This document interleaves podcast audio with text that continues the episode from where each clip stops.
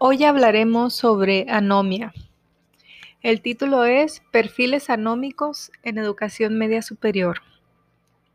Este trabajo se, se, encuentra dentro de las memorias del onceavo Congreso Nacional de Investigación Educativa y los autores son José Ángel Vera Noriega del Centro de Investigación en Alimentación y Desarrollo, Adrián Israel Yáñez Quijada de la Universidad de Sonora y Jesús Edén Santis López de la Universidad Autónoma Indígena de México.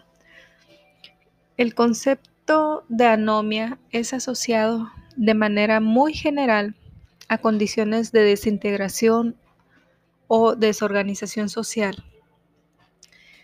La teoría de anomia tuvo su inicio científico en la sociología con los esfuerzos de Durkheim mediante su tesis doctoral La división social del trabajo, haciendo énfasis en el estudio del suicidio, en donde explica las tasas del mismo por medio de la anomia, la cual a su vez es consecuencia de cambios en las normativas sociales.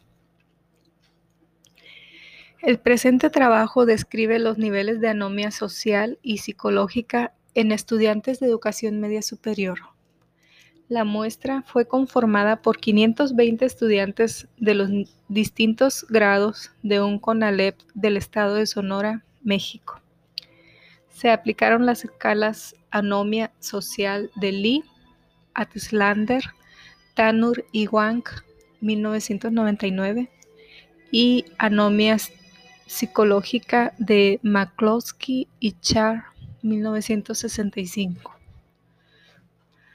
Los resultados refieren los estudiantes de CONALEP se encuentran dentro de la normalidad de apreciación de las cuestiones sociales, es decir, no presentan un riesgo de anomia social.